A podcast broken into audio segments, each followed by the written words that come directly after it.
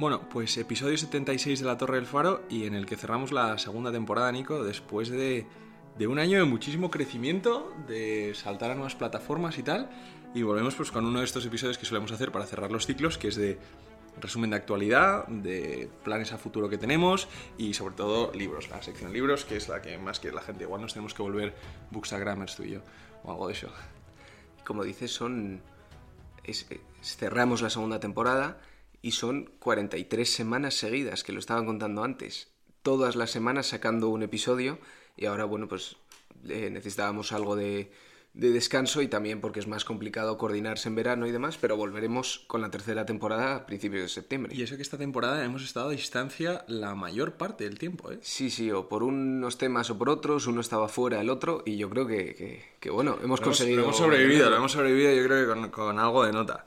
Eh, nos viene además, bueno, un verano, los veranos siempre son más calmados, es cuando pero es cuando los políticos también aprovechan para hacer de las suyas, haciendo que todo el mundo esté de vacaciones. Y en este caso, tenemos unas elecciones que el episodio que hicimos electoral del 28 de mayo salió el análisis perfecto y duró una hora, porque al día siguiente Pedro Sánchez convocó las elecciones generales y nos trastocó un poco todo el plan que habíamos trazado de madrugada, todo el análisis que habíamos hecho, el pobre Nico agotado de venir del colegio electoral. Y bueno, no fue en balde, porque el análisis se mantiene, pero... Y además uno de los episodios era un episodio que ha gustado mucho en general por la reacción de, de la plataforma. Pero bueno. Entonces nos vemos en el 23 de julio, elecciones generales cinco partidos, volvemos a, volvemos a un mood muy electoral y un posible cambio de gobierno hacia la derecha, pero que yo no lo veo tan claro como parece que está. No, a mí me dan... Me, sorprenden los titulares triunfalistas que, vemos en la prensa por parte de la derecha, eh, que parece que creen que lo tienen todo ganado y yo no lo vería tan inmediato. Esto, un análisis de números más en detalle, se ve que el Partido Socialista apenas ha perdido votos frente a las anteriores elecciones. Ha perdido escaños, sí. Y poder. Y, la izquierda en general ha perdido escaños porque Podemos ha desaparecido en muchos sitios, pero contando votos tal cual, el Partido Socialista ha perdido extremadamente pocos votos. No, no, lo que, lo que ha sido es muy sonora la caída porque ha perdido poder autonómico. Pero, pero sí que es verdad que nos ha, ha producido un descalabro de votos socialistas. Y bueno, al final eh, también es muy difícil que cambien de signo las comunidades autónomas. ¿eh? Y eso siempre se ve como, como una especie de eh, anuncio de que viene un cambio de ciclo general porque las comunidades autónomas son hiperclientelares. Entonces es muy difícil que cambien los gobiernos eh, cada cuatro años, ¿no? Se mantienen durante muchísimo tiempo porque al final creas una, una red clientelar de, favores públicos y tal. Entonces que haya cambiado sí puede ser un, síntoma, pero como dices, eh, no, ha perdido tantos votos el PSOE, el PP está como muy triunfalista diciendo a ver si viven en esta ola de, bueno, pues un poco de la resaca del 28 de mayo, pero la cosa es que, en mi opinión, van metiendo una pata detrás de otra, porque iban muy subidos a la ola, muy, muy silentes, muy espacio, eh, sin armar mucho ruido, y, ahora con lo de Vox en Extremadura se han metido en un callejón que han vuelto a poner el debate en si PP y Vox juntos o PP y Vox separados, dependiendo de las comunidades autónomas, que si el confrontación ideológica con Vox en un momento en el que lo tenían muy bien acorralado a Sánchez de o Sánchez o España, eso es lo que estaban planteando con mm. bastante éxito, porque así es como lo habían planteado en las municipales, y ahora se han vuelto a meter en un fregado ellos solos. Bueno, esto, por mucho que se intente evitar, siempre es, subyacente. La intención de, de PP y Vox post elecciones se ha visto en las autonómicas y municipales y veremos qué pasa en las generales. Que por mucho que lo intenten evitar, está ahí la tensión y desde luego hay gente en Vox más interesada o menos interesada en sacarlo, igual que en el PP. Entonces, es un tema, uno de los temas de actualidad, el tema de elecciones, y veremos el 23 de julio qué pasa. Pero a mí me parece interesante lo de la derecha, el como el gran misterio ¿no? que tienen en el PP, de si el votante del PP quiere que el PP pacte con Vox ¿O no? Yo creo que depende. De, el saber responder a esa pregunta es.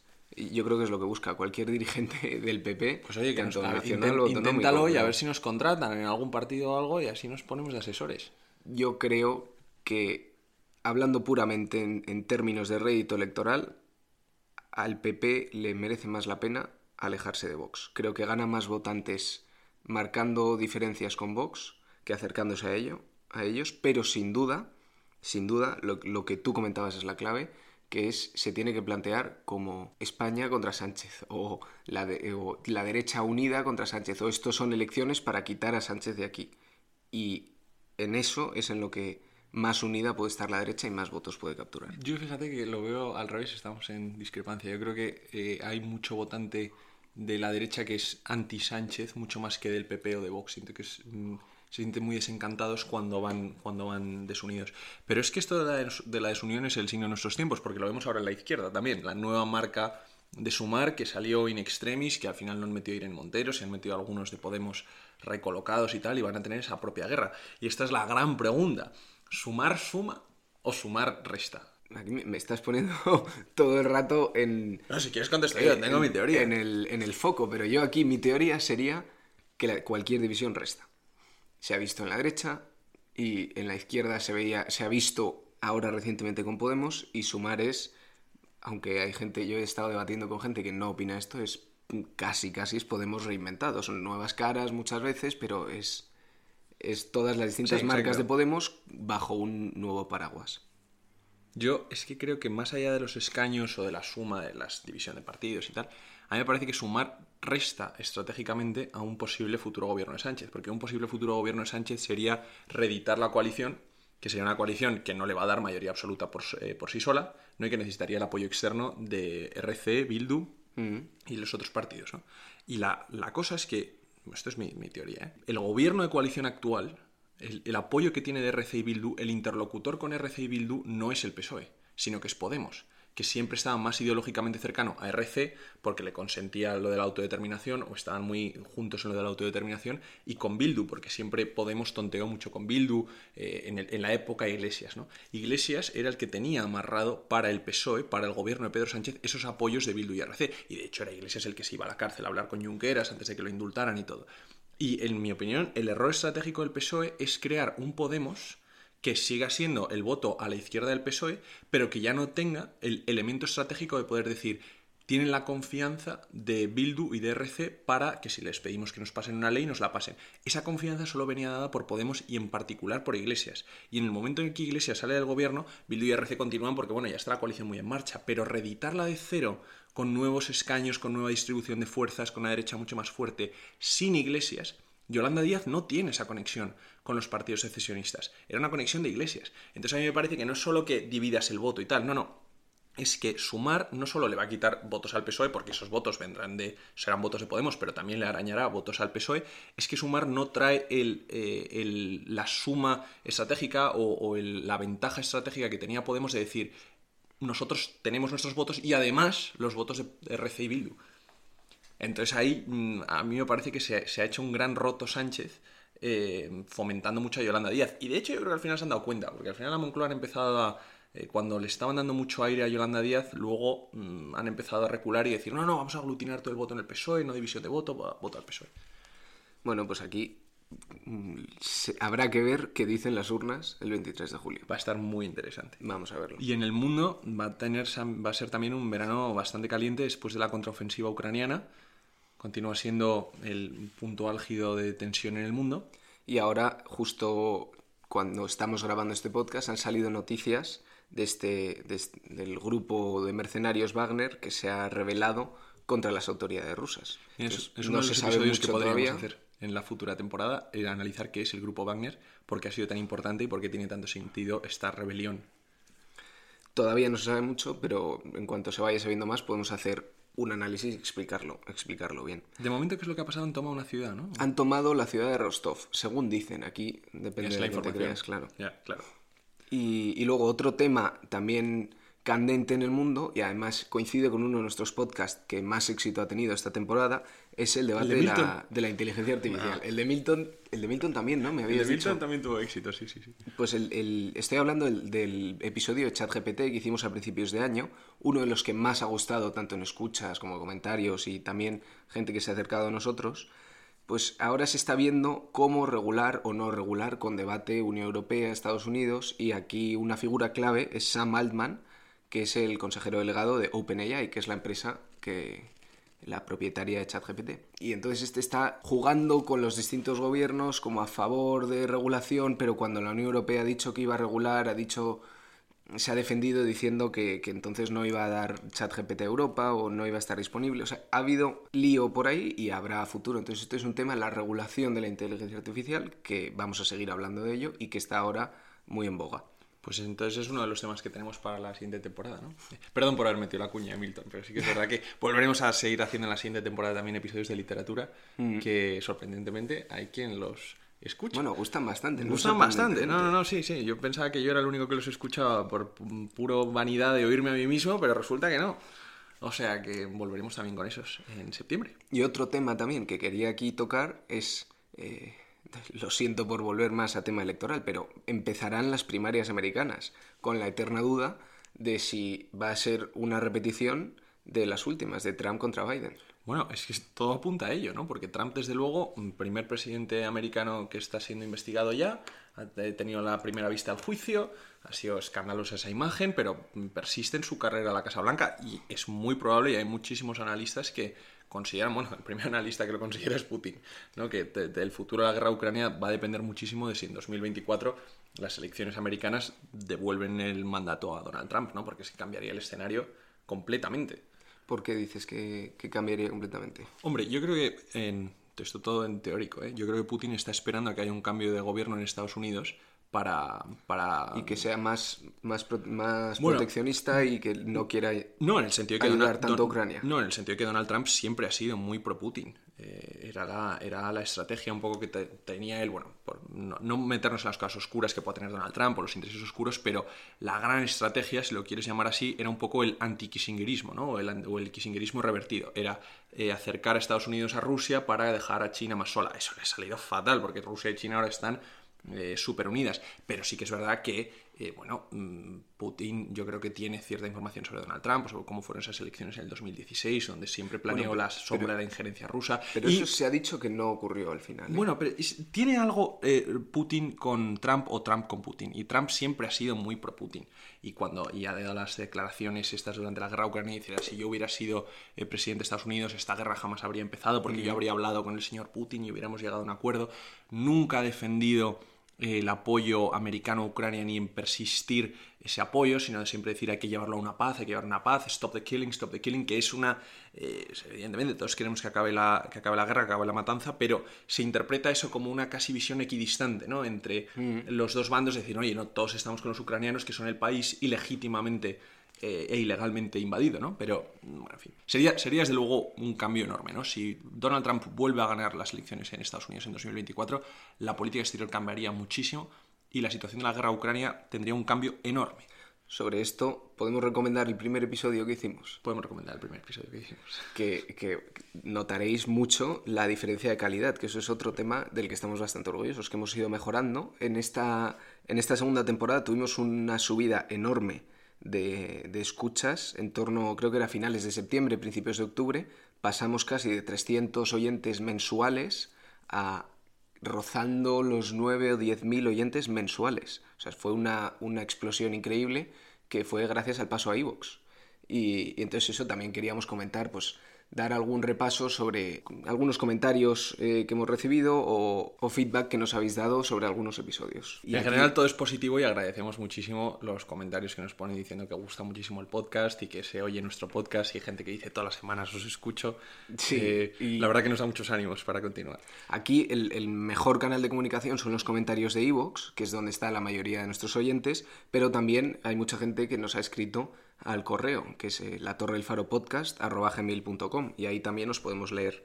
Y aquí algún comentario, pues flecos que se os han ido escapando durante algunos episodios. Por ejemplo, nos mencionaban el otro día decir Castilla y León y no Castilla y Es León. verdad. Eso, he de decir que tenemos que pedir perdón por eso, pero en, la, en el fragor del episodio electoral, hablando rápido, era Castilla y León, Castilla y León, pero es Castilla y León. Y cuando hicimos el episodio de análisis de, de las elecciones de Castilla y León, ahí sí que lo, yo creo que lo, ahí lo dijimos. Ahí bien, sí, ahí éramos, ahí sí éramos más conscientes. lo teníamos en cuenta. Y luego otro tema también que ha salido, el tema del salario, del salario medio en España, que dijimos una cifra equivocada, pero bueno, en general, en general, la gente está contenta con el rigor de la información y cómo nos aproximamos a los temas. Pues sí. Entonces eso. La verdad que los preparamos y seguimos, eh, seguimos en ello, nos los preparamos con mucho rigor, leyendo mucho y Y nos da muchos ánimos para seguir, sin duda. totalmente, o sea que lo agradecemos a todos los oyentes que nos, que nos escriben. Y lo que más nos ayuda aquí son los, los invitados. Aquí los episodios que se traen invitados se nota muchísimo eh, cuando alguien es de verdad, de verdad experto y vive en un tema, se nota en la calidad de, cómo explica las cosas desde un punto de vista que nosotros nunca seríamos capaces. Y la verdad que Nico, solo podemos mandar un enorme agradecimiento y un enorme abrazo a los seis invitados que hemos tenido esta temporada, que muchos de ellos han tenido doblete, porque hemos tenido a Jaime Leal, que ha tenido doblete también, hemos tenido a Norberto Goizueta, que ha hecho doblete, eh, Luis Velarde, eh, Jaime Barras Zúñiga, que esos ya los teníamos la temporada pasada, y Ricardo Lasso, que también se ha estrenado con nosotros esta temporada, hablando del Tribunal Constitucional, el doblete. Muchísimas gracias a todos. Eh, cuando vienen invitados al podcast, la verdad que es un gusto y, sobre todo nos quita de prepararnos a ti y a mí un tema. No, pero es verdad que cuando traen un tema experto es muy, es muy agradable. Se nota, se nota mucho, sí. Bueno, y ya pues para ir cerrando, eh, pues queríamos dejar un par de recomendaciones de libros para, verano? para este verano. Pues a ver, Nico, ¿qué nos traes? Primera. Pues yo traigo dos libros y están sobre temas relativamente parecidos entre sí. El primero se llama The World for Sale, El Mundo en Venta, de Javier Blas y Jack Farchi. Y este, este libro trata sobre el comercio de materias primas. O sea, sobre el. Y no, hablo del trading, de lo que nos imaginamos con pantallas, sino de, del hecho de personas individuales que se atreven a ir a negociar a un país en, un lugar remoto del mundo sobre el terreno con cualquier contraparte. Y con cualquier contraparte puede ser grupos paramilitares, gobiernos un poco parias o, países eh, pues que están con un cordón sanitario que no les dejan comerciar en la comunidad internacional. Entonces este el libro te explica pues, cómo florece este tipo de comercio después de la Segunda Guerra Mundial y el alza de pues, tres empresas muy importantes que son Glencore, Vitol y Cargill. Y el tema que a mí me gusta de este libro es que te lo explica todo esto, no, no como si fuera un libro de historia, sino a través de las, de las historias de los distintos fundadores y comerciantes importantes de estas tres empresas. Y te cuenta pues, episodios bastante impresionantes eh, y os menciono un par de ejemplos, pero os dejo así con las ganas de leeros el libro. Pues el primero es de un caso en el que Jamaica eh, le fueron al, ministro de Energía y le dijeron, nos quedamos sin petróleo eh, el domingo, esto era un viernes por la tarde, nos quedamos sin petróleo el domingo y no tenemos dinero para comprar petróleo. Y cómo el ministro de Jamaica llama a uno de estos comerciantes y dice, mm, por favor, ayuda. Y gestiona que gire un barco que iba, que iba a otro puerto y descarga petróleo en Jamaica a cambio de asegurarse que la producción de aluminio en Jamaica durante los siguientes no sé cuántos años. Pues esto, eh, pues sobre todo para, la metalurgia, minería, petróleo y productos de agricultura, te explica los distintos vaivenes del mercado o del negocio este de, la compraventa de, de materias primas desde la Segunda Guerra Mundial hasta la actualidad. Eso me parece un libro interesante, me lo voy a leer. Es un libro bastante curioso. y, te, y te habla, por ejemplo, también de la caída de la Unión Soviética y cómo durante la caída de la Unión Soviética un montón de fábricas y refinerías no tenían a dónde... O sea, como ya no estaba organizado el Estado, pues era una oportunidad increíble y cómo entran en, en, ese mercado. Me parece interesantísimo sobre todo porque ahora que vivimos en este mundo de desorden global en el que la lucha por las materias primas es impresionante, ¿no? Mm. Volvemos a, vuelve a estar de moda este tipo de temas. Pues me parece un pedazo de libro, yo ese me lo voy a apuntar. Yo, el primero que traigo es una novela, yo traigo la parte más eh, literaria y tal. Es un libro que yo leí hace tiempo y lo he releído hace poco, eh, porque diría que es uno de mis libros confort, ¿no? Cuando no sé muy bien qué leer o mm, estás en un periodo que, no, que te da un poco de pereza, siempre vuelvo a este. Se llama La tregua, de Mario Benedetti. Es una historia de amor, yo que detesto las historias de amor, detesto las novelas románticas y me parece una cursilería todas, esta es de una belleza enorme. Es, está escrito en modo de diario, ¿no? Em, entradas de un diario, ¿no? Muy cortitas, eso lo hace fácil de leer y es un libro muy corto. Y es un señor que se aproxima a sus 50 años de edad, mitad de su vida, y entonces empieza a tener unas reflexiones sobre qué he hecho con mi vida, qué he hecho con mi familia, qué he hecho con mis hijos. Y en eso está a punto de jubilarse, de prejubilarse, y se enamora de la becaria que entra en, en la, empresa, ¿no? En sus últimos días. Y entonces esta chica, que se llama, la llama Avellaneda, la llama por el apellido, le da como vida en este momento de, apatía, ¿no? Sé que el tema puede parecer decir, bueno, pues, ¿quién se vale este bodrio, no? Es maravilloso. Mario Benedetti es de los escritores más importantes de Uruguay. Eh, es un escritor uruguayo. Eh, tiene una poesía maravillosa y la verdad que esta novela, de verdad, eh, te habla, te habla con el corazón en la mano de una serie de sentimientos que todos hemos podido sentir eh, en algún momento de nuestras vidas.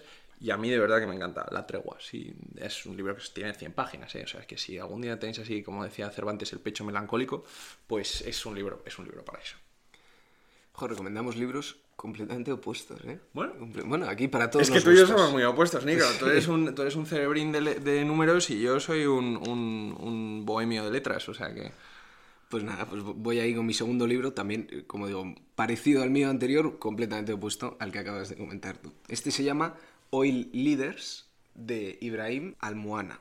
Probablemente lo haya, lo haya pronunciado mal, pero es, es el autor, es, eh, fue consejero del ministro de Energía de Arabia Saudí desde 1989 hasta 2017.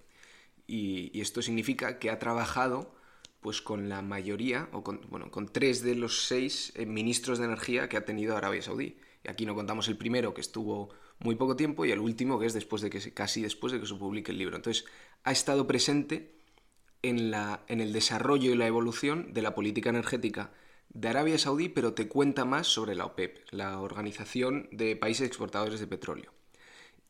El libro trata de cómo funciona el comercio de petróleo a nivel global y cómo se estructura en torno a, esta OPEC. Eh, OPEC es las siglas en inglés. Y de nuevo te lo trata desde las personas. Te dice cómo las relaciones entre las personas, entre distintos ministros de energía e incluso los, los de la Casa Real de Arabia Saudí, cómo esas relaciones con agentes internacionales, con gente de Venezuela, con gente de Rusia, con los presidentes de Estados Unidos, cómo influyen en los precios del petróleo y en el mercado del petróleo en general.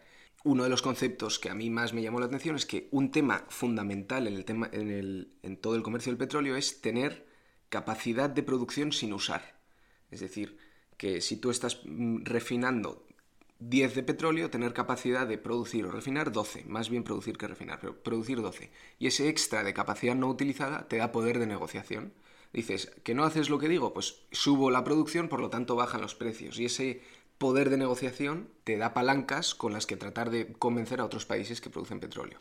Bueno, esto es una de las muchas cosas de las que habla el libro y habla de las distintas crisis que ha habido, de la Del guerra de 73, Irak, que hablamos, ¿no? Eso es, te, te va contando la historia del petróleo de la segunda mitad del siglo XX y el principio de este siglo.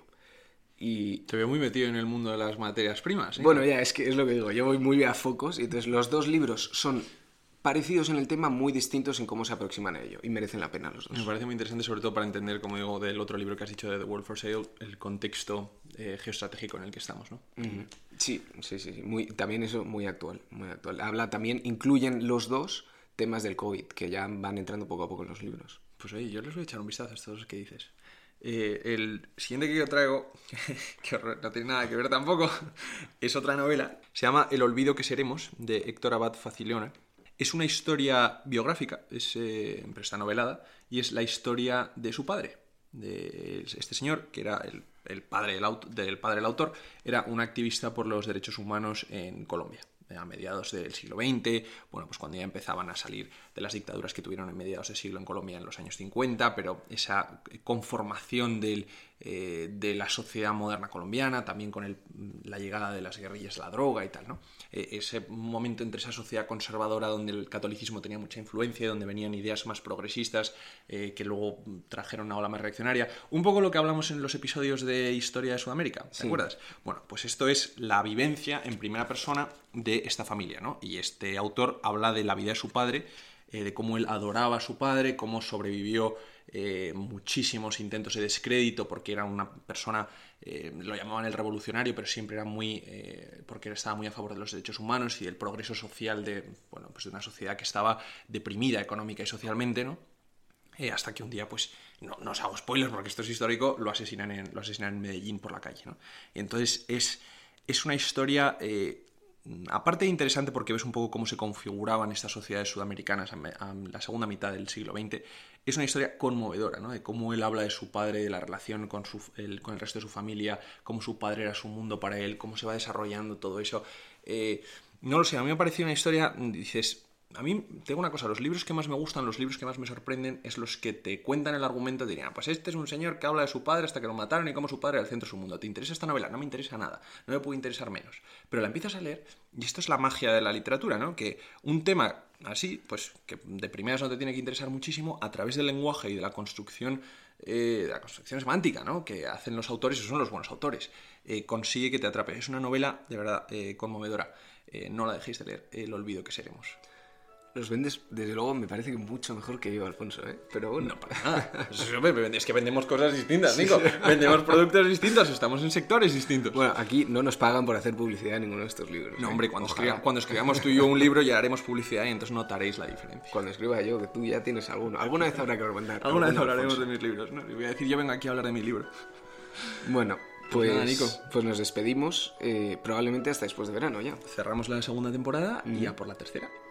Pues, pues nos vemos, no decimos la semana que viene. Pero en un par de semanas, Bueno, en septiembre ya. en septiembre, bueno, es un par de semanas, Bueno, nos vemos en un par de semanas. con un tema nuevo.